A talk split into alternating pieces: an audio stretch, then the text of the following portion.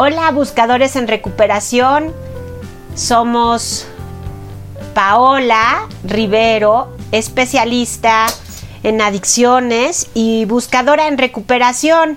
Estamos en un nuevo podcast y me acompaña de nuevo mi querido esposo Rogelio. ¿Cómo estás, Ro? Hola, amor. Perdón, Paola. ¿Cómo estás? ¿Y tú? Bien, gracias. Ya aquí este, en un nuevo capítulo de nuestro queridísimo podcast. Padrísimo. Oigan, fíjense que hoy estamos decidiendo platicar con ustedes eh, un, un, término que se ha vuelto realmente necesario y realmente importante en esta época de virus que tenemos pues un año ya metidos en casa, un año ya adaptándonos y, y reinventándonos frente a esta situación tan complicada de un lockdown en donde nos meten a casa cada tres, cuatro meses por lo menos acá en México. Y bueno, sé de otros países que, que están en lockdown desde hace ya varios meses, en Europa, etcétera. Entonces, qué difícil situación, ¿verdad? Horrible, porque además los que más lo padecen son los chavos, los jóvenes si te das cuenta, los, los lockdowns que nos han tocado, nos han tocado en periodo vacacional. Justamente para tener a los chavos metidos en su casa y que los papás, por proteger a los chavos, también se queden en su casa. Al momento de ver que las vacaciones, por ejemplo, se convierten en semáforo amarillo o naranja. Naranja acá en México. Este, naranja, este, entonces los papás dicen, bueno, pues entonces vamos a salir. Y curiosamente, justo antes de vacaciones, empiezan los semáforos rojos. Entonces ahorita los que más han padecido esta situación han sido los chavos. Porque aparte de tomar sus clases en línea, que no han podido ni acercarse a sus escuelas, ni acercarse a sus maestros, ni acercarse a sus amigos, han estado encerrados hasta en vacaciones. Y bueno, aclaramos que esto es en México, estamos hablando de, de nuestro país, de México, pero bueno, si nos estás escuchando de algún otro lugar del mundo en donde hables español, pues sabrás que para todos ha sido un gran reto estar este sentados frente a las pantallas, ahora todo, todo es frente a la pantalla, muy poco se hace en, eh, persona. en, persona. Entonces, el tema del día de hoy es un, es un tema que escogimos eh, precisamente para seguir en, esta ayuda y en esta reflexión que hemos estado intentando hacer con los podcasts, eh, que ha funcionado bastante bien y tiene que ver con un término que se llama resiliencia. ¿Qué opinas, Ro? Eh, es un tema muy interesante, pero además es un tema que nos pidieron. Ah, sí, nos lo pidieron. Entonces es un tema que nos pidió Pamela y, este, y nos dio la idea de que sí es un tema muy importante de ver. Entonces, pues si te parece, pues vamos a empezar con la primera pregunta, ¿no? ¿Qué es la resiliencia? Es un término que oigo mucho, es un término que se escucha mucho, y más hoy en día, no sé si sea un término más moderno, pero este resulta que al principio yo escuchaba, es que esa persona es muy resiliente. Digo, este, perdón, pero que alguien me aclare qué es la resiliencia, qué es ser resiliente. Entonces, pues ahí va la primera pregunta, ¿no? Y pues ahí, eh, eh, este, por favor, acláramelo. Fíjate, el término de la resiliencia surge en psicología, ¿ah? porque el término resiliencia viene de la física, eh, de los materiales que pueden adaptarse al calor sin perder sus propiedades. Ok. Entonces, un material eh, como el hierro o otros materiales que ahorita no me acuerdo muy bien, porque recuerden, soy psicóloga, no física, eh, se adaptan al calor y sin perder su, su, su, composición química y física. ¿Podría ser un material que se puede fundir para darle una forma y sigue siendo el mismo material? Exactamente. Ok. Entonces, eh, surge de ahí adaptar este término al, a la psicología y de personas que pasaron situaciones de muchísimo estrés o que les cambió la vida de la noche a la mañana y que siguieron estando felices o siguieron estando adaptados a lo que pasaba. Adaptaron sin deprimirse, sin caer en trastornos de ansiedad, etcétera. Entonces, por eso es importante, creemos hacerle hacer un capítulo especial para poder hablar de cómo podemos adaptarnos a la situación que estamos viviendo. Hablamos del coronavirus, pero claro que esto se extiende. En Buscando mi voz nos enfocamos muchísimo a hablar de codependencia y de adicciones. De acuerdo. Entonces, las personas resilientes son aquellas personas que se adaptan a la adversidad. No quiere decir que se conforman con la adversidad, sino que se adaptan. Se adaptan, es como, eh, si pudiéramos utilizar otro término, se podría decir que se recuperan de la adversidad. Se recuperan de la adversidad, exacto. O sea, les pasa algo malo. Sí. Y se recuperaron de eso, de eso malo y agarraron otra vez el camino que llevaban. Sí. O aprendieron. En la resiliencia, una de las partes más importantes es el aprendizaje de nuevas habilidades. Entonces, a mí me, a nosotros nos está pasando ahorita algo mundial del cual tenemos que aprender a adaptarnos, pero también aprender cosas nuevas. Como por ejemplo, una parte resiliente en mi trabajo es que ahora las terapias online, la psicoterapia online es algo que tuvimos que aprender los psicoterapeutas a trabajar y eso es algo resiliente. Los chavos tuvieron que aprender a tomar clases en línea. Todo es en línea ahora y entonces todos tuvimos que adaptarnos y aprender algo nuevo ante las circunstancias. La resiliencia es una recuperación y, al mismo tiempo es una adaptación. Fíjate, es, la resiliencia es saber afrontar la adversidad de forma constructiva saber adaptarme con flexibilidad y salir fortalecido de un suceso o evento traumático. Adaptarme. Ahí está la palabra clave. Ahora, la resiliencia no es física. La resiliencia es mental. No necesariamente. Y fíjate qué interesante pregunta. el término resiliencia surge en 1994 más o menos. Ok. Entonces es un término muy nuevo. nuevo. ¿no? Nuevo, del siglo pasado, pero no tiene muchos años como otros términos, eh, comparado con otros términos de, acuerdo. De, la, de la psicología en general, psicología clínica en general. Entonces, ha, ha sido un término que muchos autores han ido platicando, observando y con el y con el nuevo manera de ver al cerebro, con la nueva era de la neurociencia, se han dado cuenta que una persona que se adapta, que es flexible, o sea, que es resiliente, que aprende, tiene mucho, produce mucho menos corticol, que es una hormona del estrés. Una persona resiliente es una persona menos estresada. Exacto. Una persona resiliente es una persona menos estresada. Ah, claro, porque no te genera conflicto lo que te está pasando.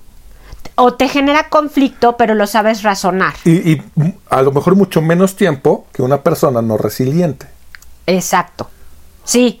A todos nos pasó, eh, todos hemos vivido lo mismo. Eso es algo que a mí me impacta mucho con el coronavirus. En todo el mundo hemos vivido lo mismo. Y hemos visto países más resilientes que otros que aprendieron más rápido a manejar el virus que otros, como Nueva Zelanda, que ya no tiene virus ahí. O como veía el otro día Finlandia. Eh, entonces las personas resilientes son las personas que aprenden rápido de la adversidad, que se adaptan rápido, que son flexibles. Y eso provoca, por supuesto, que tengan más control sobre la situación y por lo tanto menos estrés, menos corticol. Ok. Ahora, viene entonces mi segunda pregunta. La segunda pregunta es simple. ¿Ser resiliente se nace o se hace? Fíjate, hay muchas personas que por naturaleza o por herencia o por crianza aprenden a ser ansiosas. Ok. O son más ansiosas.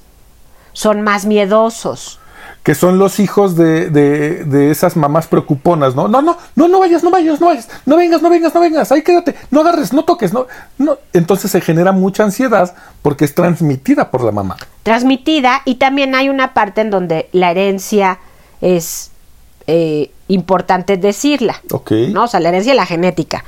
Entonces, puede ser que el ambiente no sea así, pero tú ya traigas tu carga hereditaria. Ok la resiliencia es algo que sí se puede adquirir, lo puedes aprender. Puedes aprender a ser más flexible, puedes aprender a ser más adaptativo. Todos aprendimos a adaptarnos al coronavirus, a los lockdowns. Sigue habiendo personas que piensan que esto es un invento del gobierno.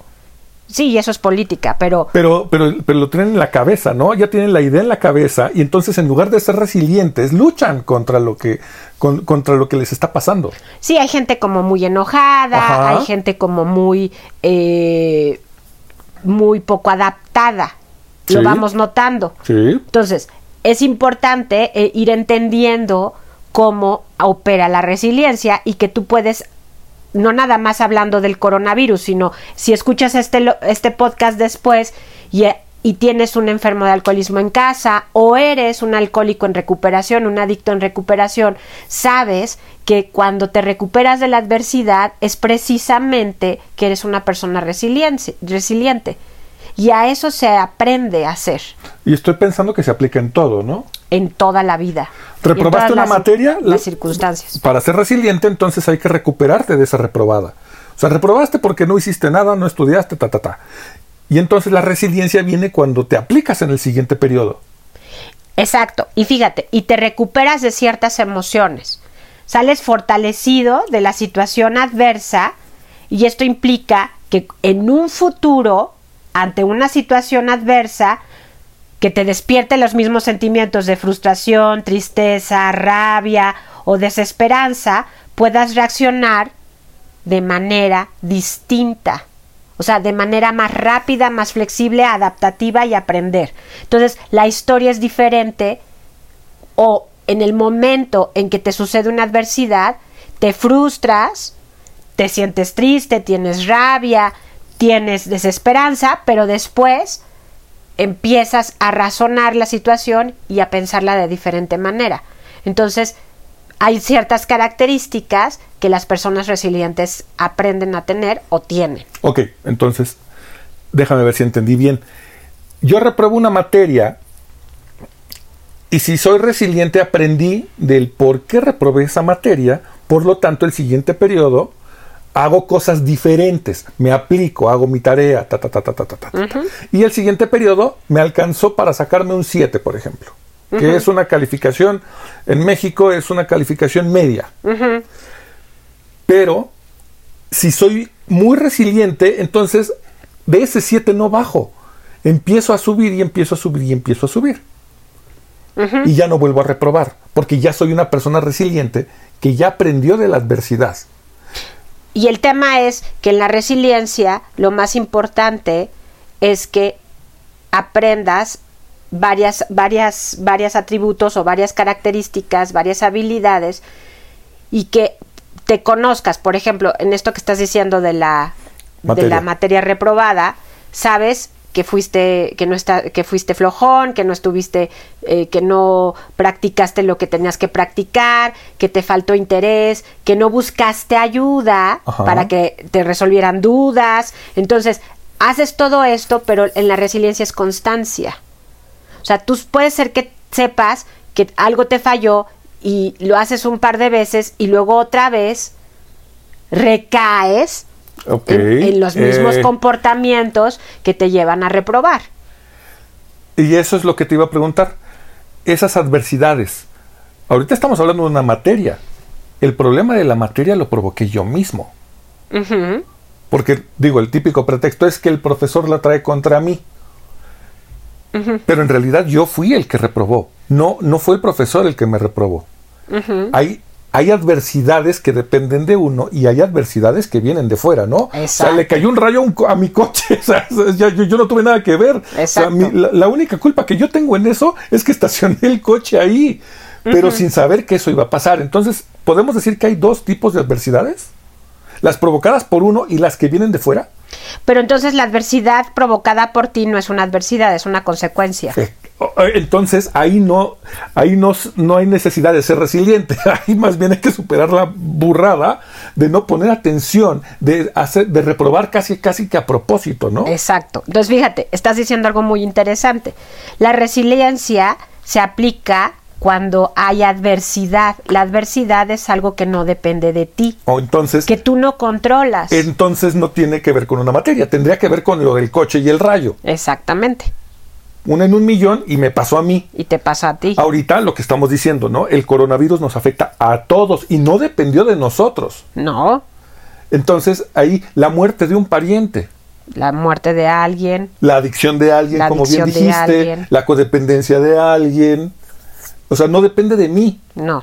Entonces, ahí yo, yo soy el que tiene que reinventarse, ¿será? Fíjate, y ahí viene la, la primera característica de las personas resilientes. Son personas que se conocen a sí mismas. Y eso sí se puede aprender, claro. Y eso se, eso tienes que aprender a, a- bueno, tienes que estar en contacto contigo. Si tú te conoces a ti mismo, sabes quién eres, sabes Sí, claro. tus características, sabes tus debilidades, sabes tus fortalezas, sabes tus emociones, reconoces tus emociones y entonces sabes distinguir qué te está pasando. Y eso te hace una... Cuando alguien se conoce a sí mismo, su autoestima es mejor, se aprecia más. Cuando hay un autodesconocimiento, cuando yo no sé quién soy, ni qué quiero, ni qué necesito, entonces estoy mucho más a merced de lo que pasa afuera. Y lo que pasa afuera me impacta más.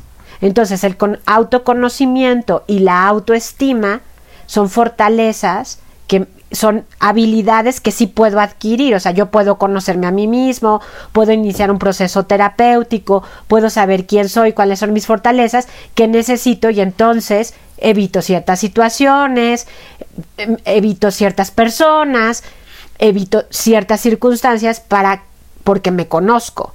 Y eso hace muchísimo a la gente que está en recuperación de adicciones a sustancia. Ok. ¿Eso me lo puede enseñar mi mamá cuando soy niño? Sí.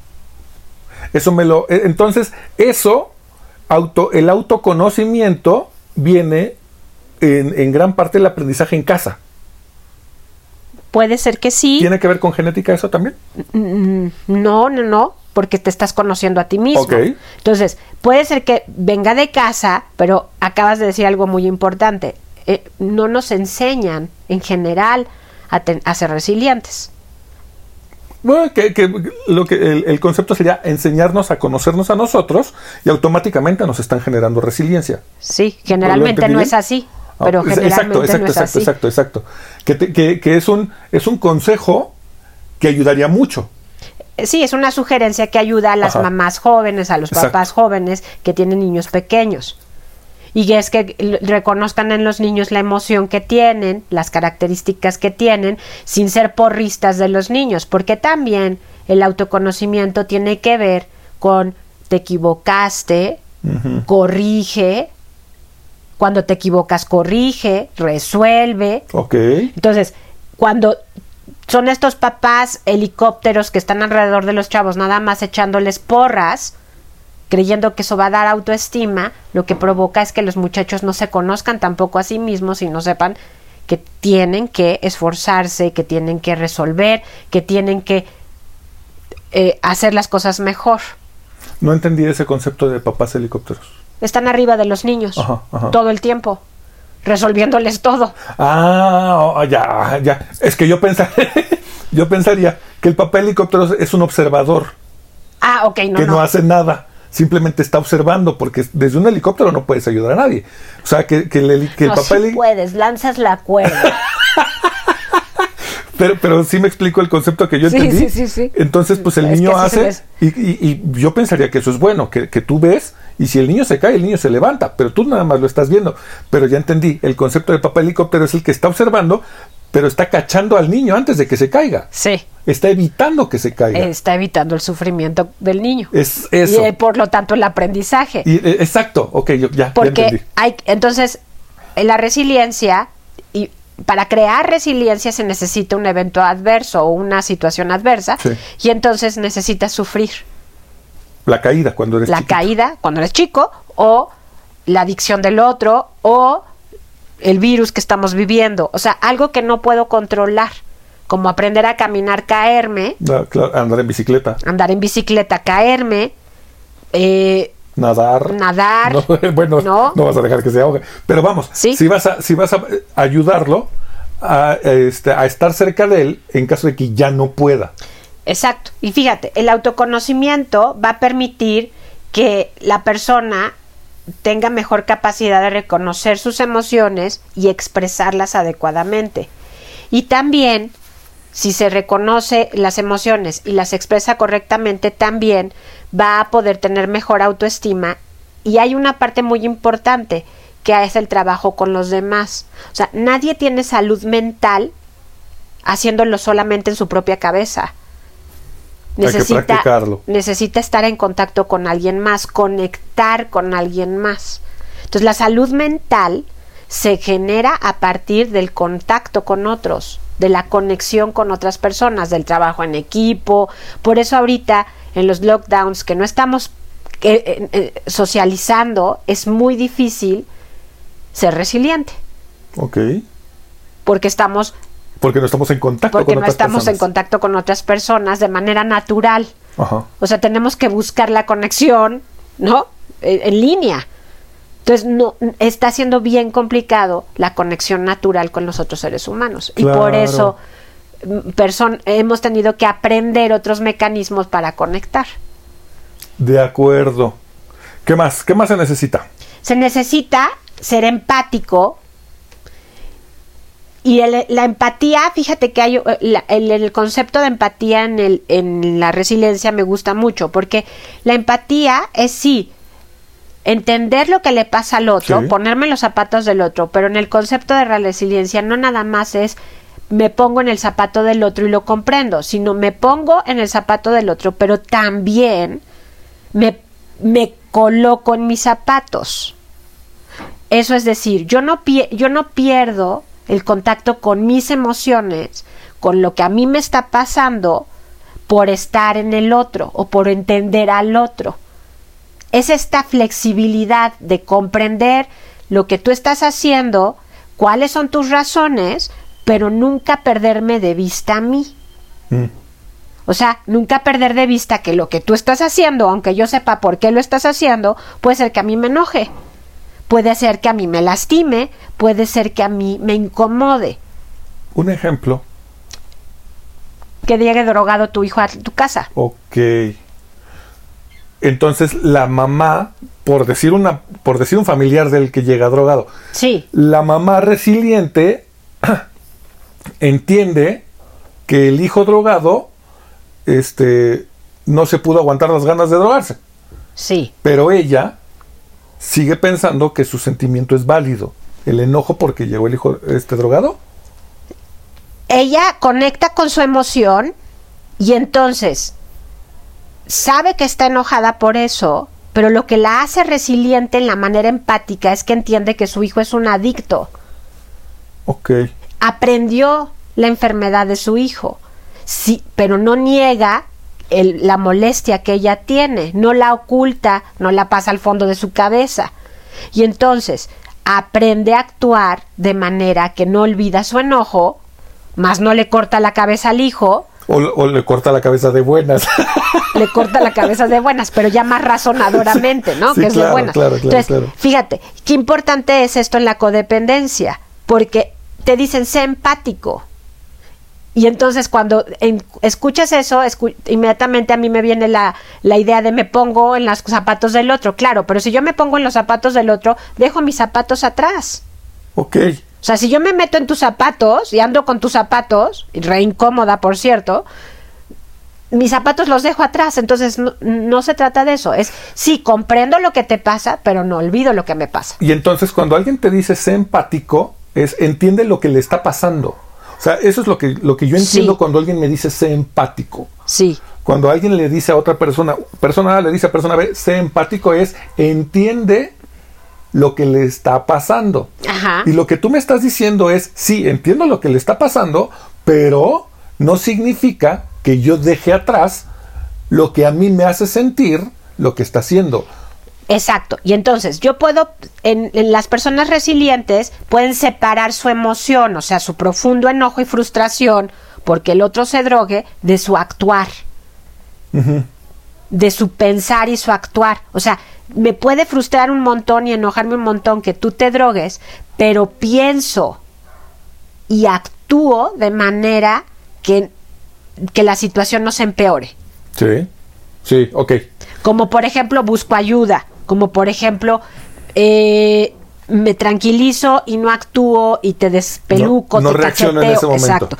Puedo tener esta frustración enorme y pensar y actuar de manera inteligente, o sea, de manera razonadora, que es algo que se, eso sí se aprende mucho cuando estamos en recuperación. Claro, que por ejemplo, eh, Y eso es ser resiliencia. Eh, dice, eh, hay una frase que a mí me encanta, que yo creo que podríamos aplicar en, en- en el concepto de resiliencia.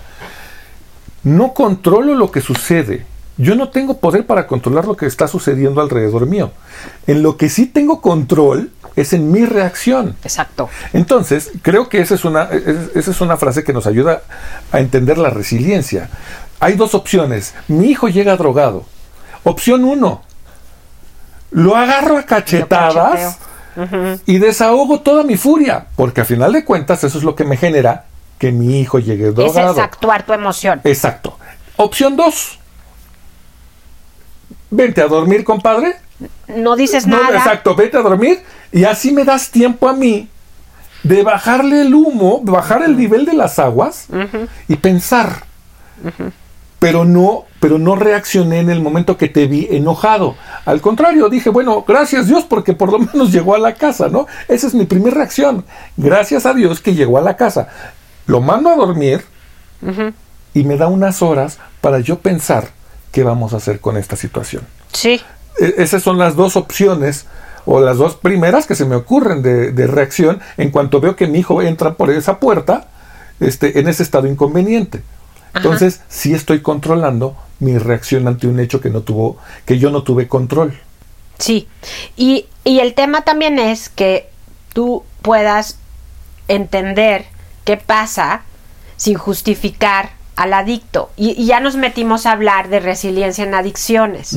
O sea, yo puedo entender mi enojo, mi frustración, puedo entender que eres un adicto, pero tengo que aprender de la situación y esa es la resiliencia. Oye, y qué difícil, ¿no? Muy difícil. Qué difícil ver que tu hijo llega en un estado inconveniente y que no es la primera vez y que llega así cada seguido y entonces que tú tienes que respirar profundamente, decirle vete a dormir para que me des tiempo de pensar, es algo muy complicado o no. Y fíjate, y sí, y ahí viene otra característica de la persona resiliente. Repasamos las primeras dos, que eran conocerme a mí mismo, Autoconocimiento y autoestima, ajá, empatía, empatía era la segunda, la segunda, Ok, vamos a la... empatía y resiliencia, porque la empatía tiene que ver con me pongo en tus zapatos, pero no me Pero- olvido de mí, de mi autoconocimiento. La tercera es autonomía. Y entonces, la autonomía es la creencia de que lo que, lo que sucede a mi alrededor no soy yo. O sea, El rayo en el coche. el rayo en el coche. Eh, es lo que sucede a mi alrededor es un suceso que está, eh, que está ocurriendo. Las cosas van a ocurrir. Hay cosas que no están en mi control, pero yo puedo pensar cómo quiero reaccionar. Y ahí está mi autonomía. O sea, lo que va a pasar afuera no lo puedo controlar. Y es esto que estamos hablando con tu hijo adicto que llega a casa este drogado. Yo no puedo controlar que el muchacho se drogue. Pero lo que sí puedo controlar es y decidir cómo voy a reaccionar. reaccionar. Que es lo que decíamos. No Exacto. controlo lo que sucede, pero sí controlo cómo reacciono.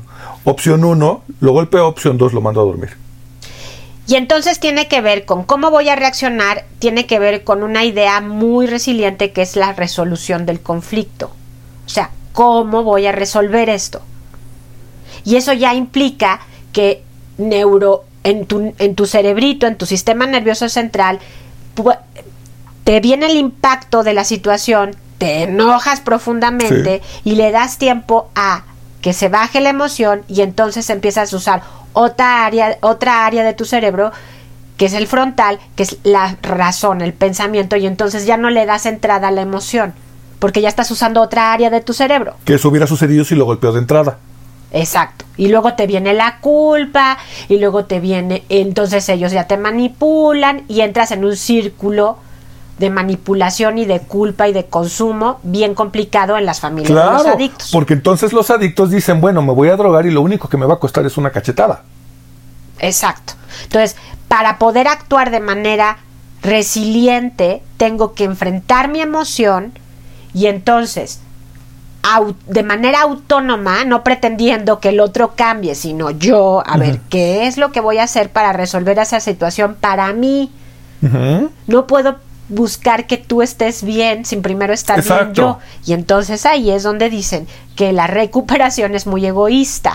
Tiene que ser uno mismo. Tiene que ser para mí. A mí esto me está volviendo loco. Me está sacando de mis casillas. Me está poniendo demasiado estresado. ¿Cómo lo voy a resolver? Y eso ya es una pregunta para la razón, no para la emoción.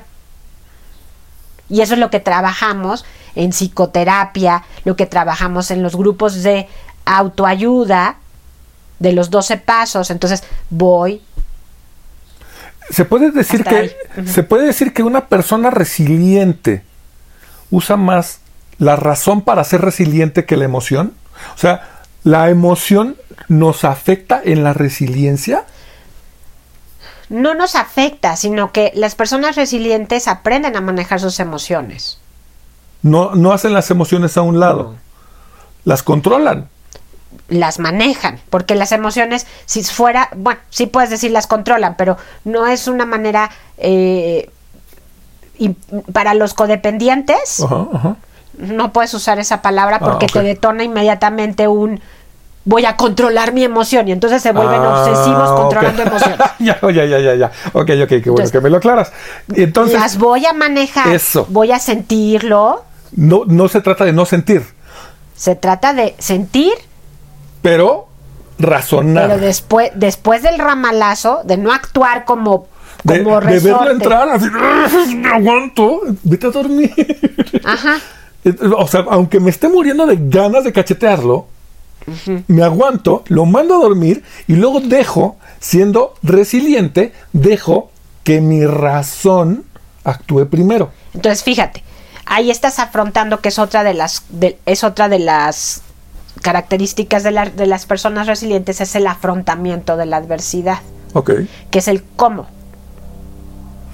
O sea, lo tienes que afrontar. ¿Cómo lo afrontas? Escondiéndote, diciendo esto no está pasando, diciendo eh, lo voy a mandar a la clínica, diciendo eh, deprimiéndote en tu cama y no saliendo 24 horas de tu cama, este mm, comiendo compulsivamente, eh, limpiando compulsivamente, gastando compulsivamente, ¿cómo lo estás afrontando? Entonces, lo que ellos dicen, los autores de la resiliencia dicen que el afrontar la adversidad tiene que ver con que tu estado de ánimo sea no positivo, sino buen- realista, pero que también busques cosas que te hagan estar de buen humor. O sea, que te hagan reír de lo que está pasando.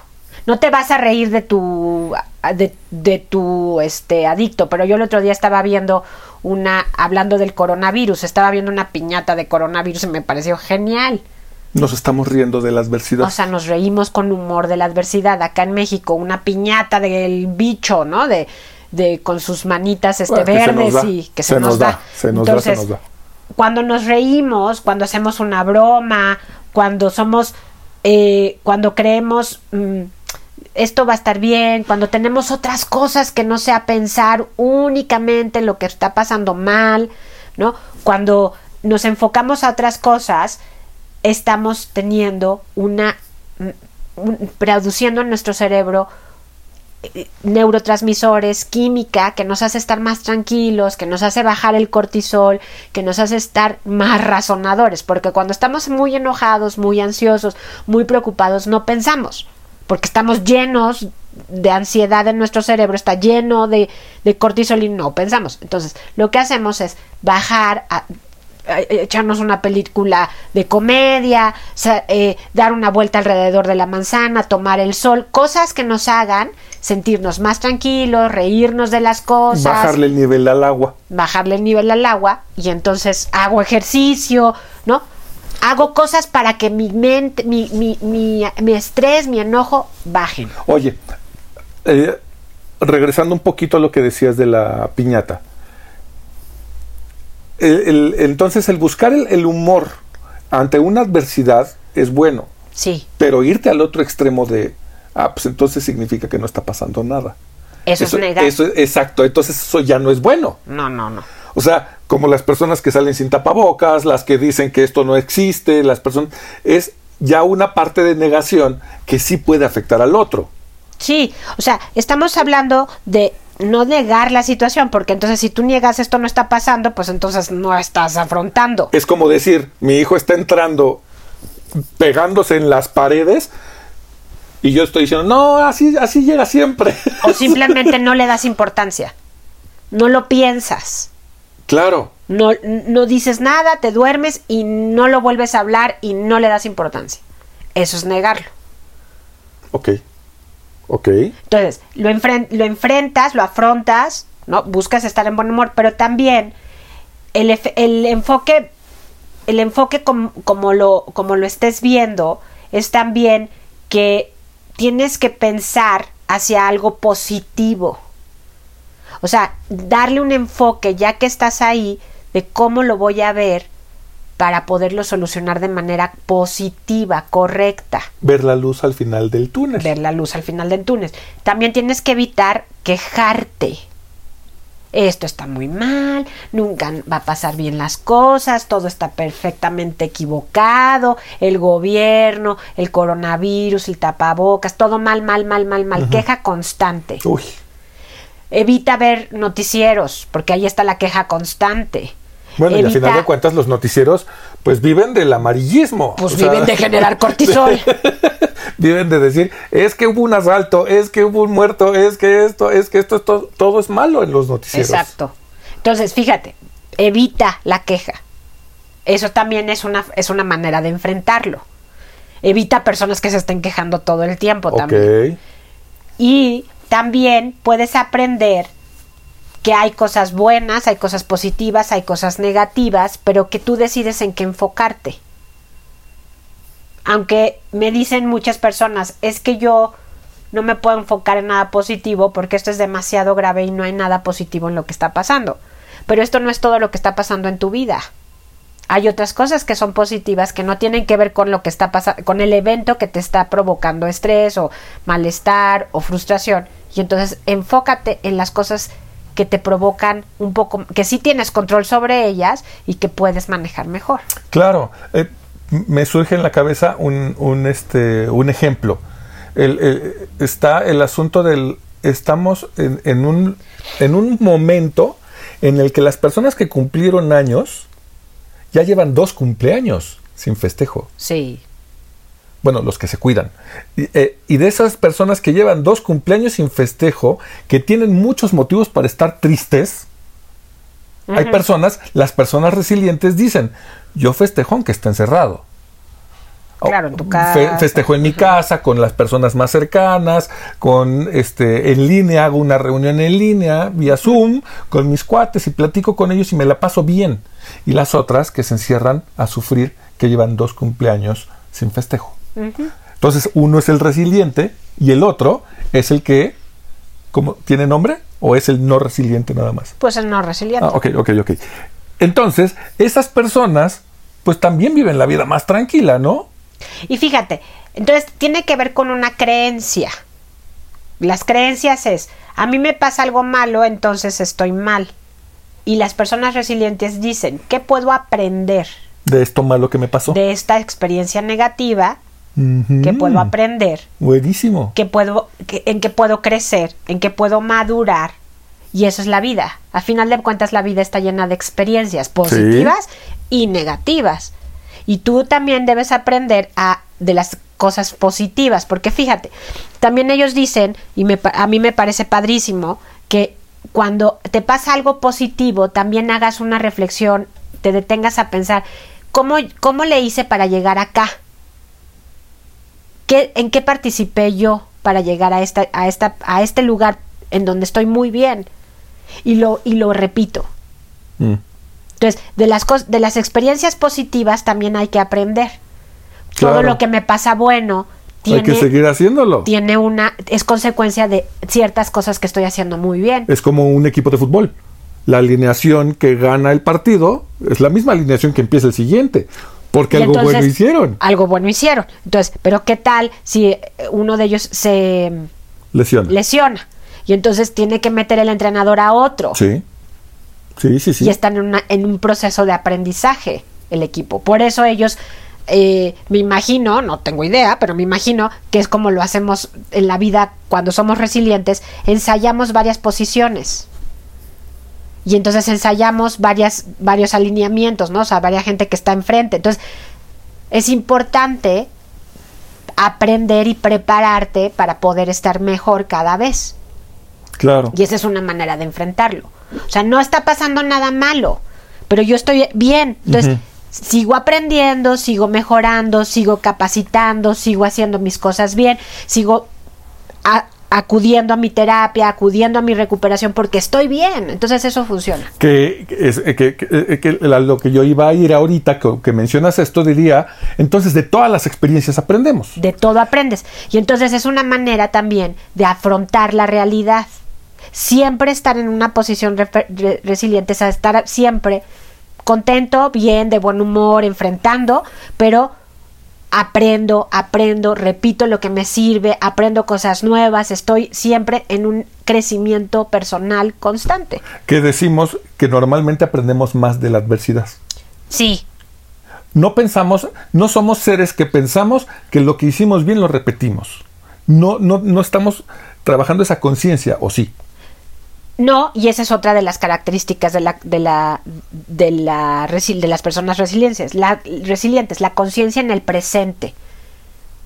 O sea, una persona resiliente no vive en el pasado ni vive en el futuro, porque las dos cosas me ponen súper ansiosa y es algo que no puedo controlar ni cambiar. Claro. Entonces, tengo que vivir en el presente. Por eso el lema de doble A, de solo por hoy, es para todo mundo. Básico. O sea, se aplica a cualquier ser humano que quiere ser resiliente. Perdón.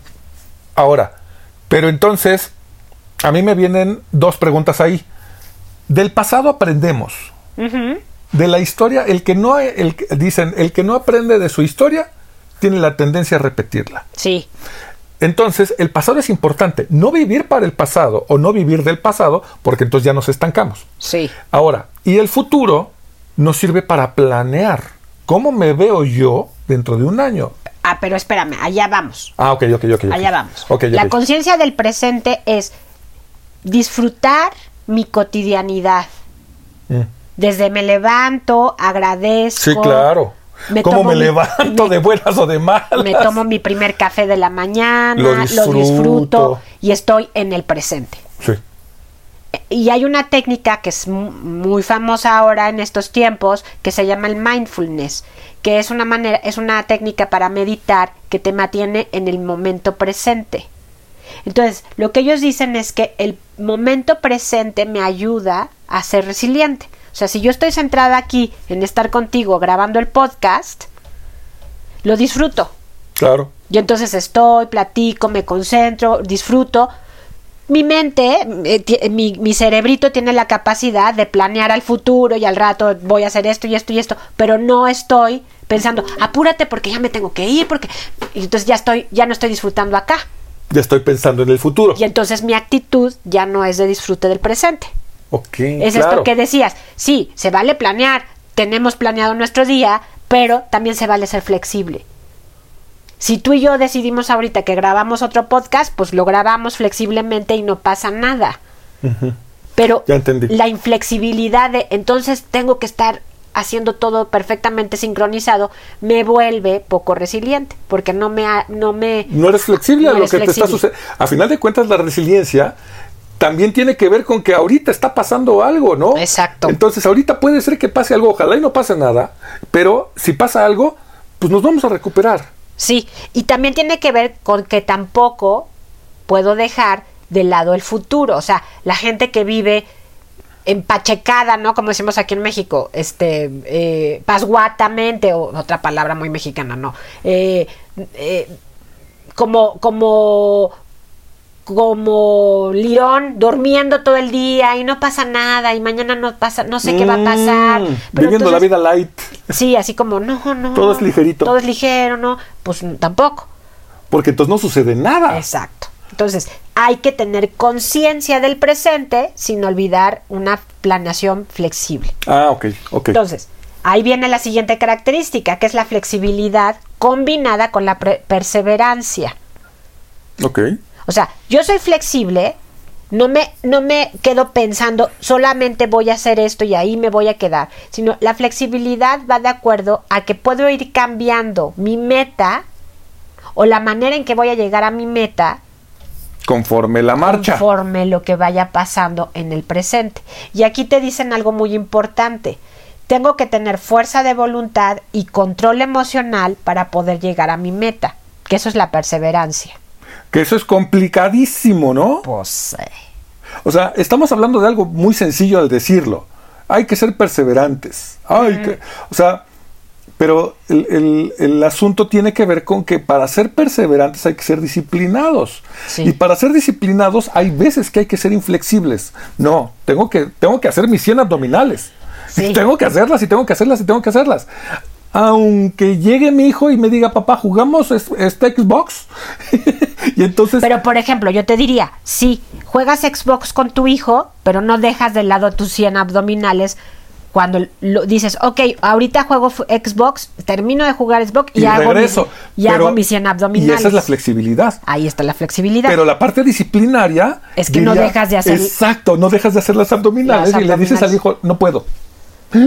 Entonces, ¿cómo? Pero es, flexible. exacto. Es lo que te estoy diciendo. Sí, sí, sí. Sí, hago juego, pero después no dejo de lado mis, mis abdominales. Que la parte de la disciplina te dice, que lo tienes que hacer ahorita. Hay personas que dicen, no, mi hora de hacerlo. Sobre todo los deportistas. Ah, por ejemplo. Y sobre todo los que tienen, los que tienen un TOC. Sí, un eh, obsesivo compulsivo. Eso, eso, eso. Los que tienen el TOC dicen, no, yo tengo que terminar lo que estoy haciendo como lo estoy haciendo. Y fíjate, lo que te hace flexible pero perseverante es también escuchar a los demás. Entonces, si tú estás si tú conectas con el deseo del niño, y tú todos los días trabajas y solamente tienes ese espacio para jugar con él, pues entonces buscas flexiblemente otro momento para hacer los abdominales y poder jugar con él. O sea, la escucha de los demás es súper importante mm. para la meta. O sea, yo tengo que escuchar qué está pasando afuera, no nada más estar encerrado en, en mi disciplina, sino también afuera qué, qué, está pasando y qué están necesitando de mí y qué necesito yo de ellos. Porque lo que habla mucho la resiliencia es que no podemos llegar a ser resilientes en soledad. Lo que pensamos si es nuestro, pero aprendemos de los demás, entonces tenemos que conectar con los otros. Ok, sí, suena lógico. Muchas veces cuando se, cuando se deja una meta o cuando decimos esto ya no va a funcionar es porque nos damos cuenta porque lo, lo que está sucediendo en los demás nos da una, una pauta de decir esto no está funcionando estábamos viendo hace poco una serie en Netflix de unos patinadores que son gemelos. Y cómo los papás de estos gemelos van adaptándose de manera muy resiliente a, a las necesidades de sus hijos. De acuerdo, sí, sí, sí. Y entonces los papás de estos muchachos les enseñan a los adolescentes a ser resilientes. Los adolescentes aprenden a hacerlo a pesar de su carácter y su temperamento. Me gustó mucho esa serie. ¿Cómo se llama? ¿Te acuerdas? No me acuerdo. Bueno, pues ahí busquen los buscadores, ahí en el Netflix, muy bonita serie. Canadiense. Sí, son canadienses. Son canadienses ellos. Entonces, fíjate qué importante, son un patinador y un chico que juega este la patinadora artística la hermana y él es, jugador de hockey. La manera en que los papás hacen las cosas es muy resiliente. Mm. Ahí se muestra muy claramente la resiliencia en la familia. Ok. Está muy linda la serie. Entonces, fíjate, otro punto de la resiliencia es socializar. Las personas resilientes son sociables. aprenden a sentarse en una conversación, aprenden a platicar, aprenden a reír con el otro, aprenden a divertirse en sociedad. Si tú te aíslas, por eso ahorita es muy difícil, por los lockdowns. Si tú te aíslas y no escuchas a los demás, no aprendes. Ok. Entonces el aprendizaje de la resiliencia es en comunidad. Porque lo que nos sucede nos sucede a muchos. Exactamente. Entonces, la socialización es aprender a cultivar y valorar al otro, Pero ¿qué pasa? la amistad del otro. Una persona resiliente, una persona muy resiliente, que yo estoy pensando ahorita con todo lo que estás diciendo, una persona muy resiliente podría ser una persona que pierde, que pierde una pierna. Sí, y que aprende a caminar o aprende a caminar con su prótesis. Entonces, Sí. ahí las personas resilientes, o sea, no es una persona que vuelve a aprender a caminar con una pierna, este, eh, eh, con una prótesis. Es una persona que va a las Olimpiadas. ¿Eso sería el top de resiliencia? Para, para, para la circunstancia de esa persona, si es una persona deportista, sí. Pero para una persona que se adapta a no tener una pierna y a que la gente lo mira de entrada, nada más todas las veces que él, Mm. él o ella se presenta en un lugar Claro. y lo miran por tener una prótesis, esa es una persona suficientemente resiliente y fuerte. Sí, tiene, o sea, No entonces... porque de entrada te van a, te van a ver, mirar como alguien que tiene una discapacidad. La, resili- la persona resiliente es la que te hace, yo conocí a un, a un señor que, que quiero mucho y admiro, que no tiene una pierna y que él eh, primero ves que no tiene una pierna, pero ya después se te olvida que no tiene una pierna. O sea, es lo último que piensas cuando piensas de él, Ok. porque él es él. No piens no, él no se piensa como no una la- persona que no no, es- tiene pierna. Él, él no es la persona sin pierna, exacto. Exacto. Él es él. Y entonces eso lo hace muy especial y muy resiliente. Y eso es importantísimo. Muy importante. Que también las personas resilientes en la sociedad se vean a sí mismas como lo que siempre fueron. Y entonces ahí está la autoestima y el autoconocimiento. Todas las, las características que mencionaste antes. Me llevan a esto. ¡Oh! Ahora todos conmigo. ¡Oh! La y el último, la última, para ya terminar el, nuestro Ah, falta, podcast, falta, falta, falta. una última, es ser tolerante a la frustración y eso, bueno, y a la incertidumbre. O sea, no sé qué va a pasar, pero tengo que tolerarlo.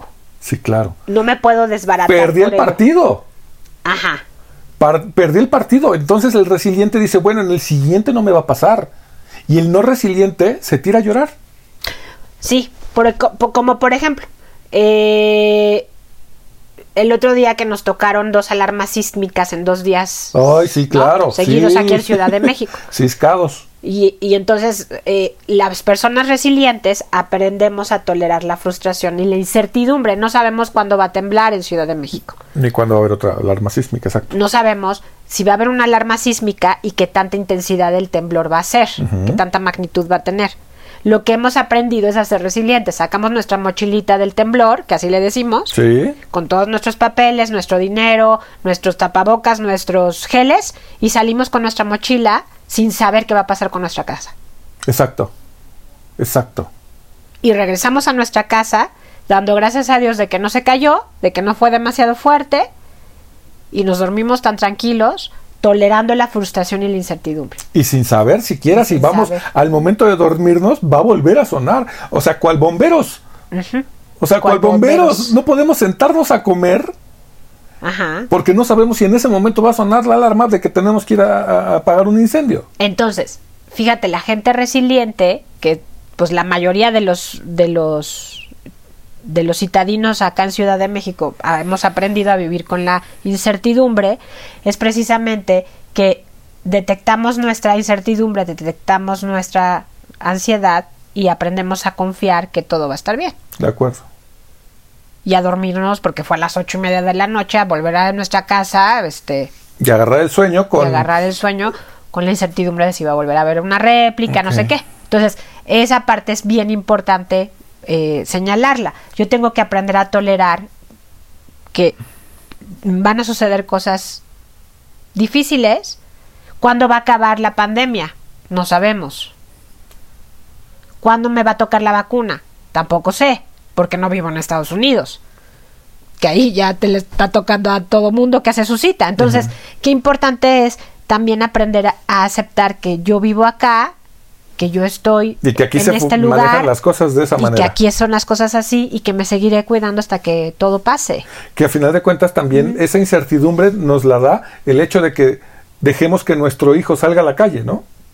Sí, Esa incertidumbre de ¿qué va a pasar? Ojalá y no le pase nada malo, pero entonces ¿qué hago? ¿No lo dejo salir? sobre todo en est- nuestro país que es muy Inseguro. inseguro. Entonces, ¿no lo dejo salir? ¿Tengo que salir con él todo el tiempo? ¿Tengo que, este, lo dejo salir a la puerta y, y que se regrese? ¿Lo encierro en su cuarto? O sea, millones de opciones que nos generan una tranquilidad falsa, ¿no? Sí, Porque en realidad no lo estamos enseñando a vivir. No lo estamos ayudando a salir A adelante. salir adelante. A ser tolerante a la frustración de mi y nervio. autocuidado, ¿no? Ajá. Y, y entonces en- le, le estoy haciendo más daño al tenerlo aquí encerrado que al dejarlo salir y enseñarlo a cuidarse. Exacto. Entonces, fíjate, ahí te van 12 técnicas rapidísimas, no me las no me las comentes porque si no nos tardamos. Ponte candadito. Fíjate, la primera es la primera técnica para poder ser resiliente es obsérvate, conócete, dedícate tiempo. De acuerdo. En este mundo el tiempo es transformado en dinero. Dedicarte tiempo es importantísimo. Ok. Dos, cuida cómo te hablas, qué te dices, cómo te lo dices, en qué tono te hablas a ti mismo. Y eso es súper importante. Confía en tus capacidades. Si te conoces, sabes qué capacidades tienes, cómo las puedes perfeccionar. Y entonces confía en tus capacidades y háblate de manera amorosa. Ok. No, no quiero decir con esto que te, que te ames de manera que te des permiso de, de, de hacer todo y no como no pasa nada, todo está bien, no, Mm. De acuerdo. sino amorosa y firme Y real. y realista, exacto. Tercera técnica. Ten buen humor, sonríe, busca ser chistoso, busca hacer chistes, busca Eh, estar palomita. contento, ten buen humor. Tercero, busca aprender. Un enfoque positivo ante la adversidad es aquella persona que busca aprender. Mm. Cinco, ten salud mental, emocional, equilibrio. Y eso se logra con alguien más, no en soledad en tu casa. Ok. 6. Comparte tus emociones. Fomenta la expresión de tus emociones, de cómo te sientes, cómo te va, qué tienes, no te aísles. Otra es, conecta con los demás, por lo tanto, ten contacto social, aunque la pandemia no nos lo permita tanto. 8. Ponte límites. Tolera la incertidumbre y ponte límites. No te dejes ir como en un tobogán eterno con tu emoción. Mm. Limítala. Aprende el autocontrol. Y luego, el 9. Cuídate. Cuida tu salud física. Duerme bien. Come sano. Ríe. Cuídate. Tómate tus vitaminas. Sé realista. Ser optimista no quiere decir que seas fantasioso. Ser optimista es ser realista y adaptarte y buscar una salida realista. Tampoco ser pesimista, eso no es ser realista. El 11, porque hay mucha gente que dice, yo soy realista y te ponen un escenario este, no apocalíptico. Sí, claro. Tampoco eso es ser realista. El onceavo, cuida dónde pones tu atención. Si vas a poner tu atención en todo lo malo, o vas a poner tu atención en aprender, o vas a poner tu atención en el presente. Ok. Y el último, vive. No Claro. tengas miedo a vivir. Claro. Vive. Sí, creo que ese es el más importante, ¿no? cuidándote, ¿no? Siendo tu- nuestro tapabocas, ¿no? Nuestro gelecito, en el caso del coronavirus. En caso de tener un familiar adicto, vivo. Él está decidiendo o ella está decidiendo estar mal, pero yo no me puedo enfermar de cáncer, por ejemplo, o me da una depresión que no me para de la cama, tengo que vivir mi vida porque esta es mía, el otro está decidiendo la suya. Se me murió mi pariente, no voy a detener mi vida porque se murió. Sí, O lo sea, voy a, le voy a hacer el duelo. Tu duelo, sí. Eh, ah, por cierto, escuchen el capítulo del duelo. Y después de eso, ya puedo seguir mi vida. El capítulo del duelo de nuestro podcast. Por eso. Ah, ok, ok. ¿Sí, no? ¿O no? Sí. ¿O no fue de eso? ¿O estoy pensando en otra cosa? sí, es de ese, del podcast. Ahí está. Entonces, sí, sí, sí, vivir es importantísimo. Es lo más importante en este momento, ¿no? Mantenernos vivos. eh, Entonces, ¿cómo vamos a salir de esta pandemia? ¿Perdimos más de un año de vida? ¿O aprendimos de este año de- que vivimos en, en familia, que En vivimos confinamiento. en confinamiento? Exacto. ¿Qué, qué- cuál va a ser mi reacción? y en nuestros países de Latinoamérica, muy probablemente nos falte otro año más. Entonces tenemos que Ojalá y no, pero mejor estar preparados. No, o sea, seamos realistas. Probablemente Eso. nos falta un año más porque no van a llegar las vacunas tan rápidamente acá. Entonces, ¿qué voy a hacer? ¿Cómo, lo, cómo decido? ¿No? Porque es una decisión con- consciente, cognitiva. Yo decido aprovecharlo para seguir haciendo cosas y adaptarme y aprender o decido decir en frustración total esto está muy mal o me no salgo vale la pena. o me salgo a la playa sin tapabocas ahorita en la Semana Santa, ¿no?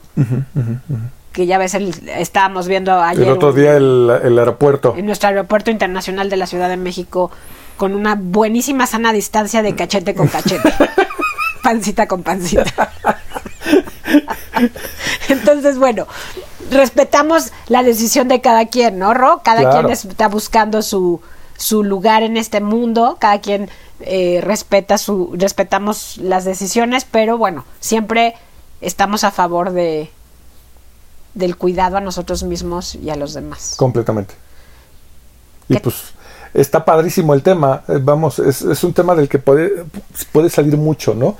Pero entonces eh, el- el- la persona resiliente aprende. Aprende, se adapta, es Aprende, flexible. aprende a superar la adversidad. Estamos hablando de que una persona resiliente no puede ser resiliente si no le pasó algo malo. Y dentro de todo lo malo que te puede pasar, ¿cómo sobrepasas ese obstáculo? Porque a final de cuentas un obstáculo nos detiene.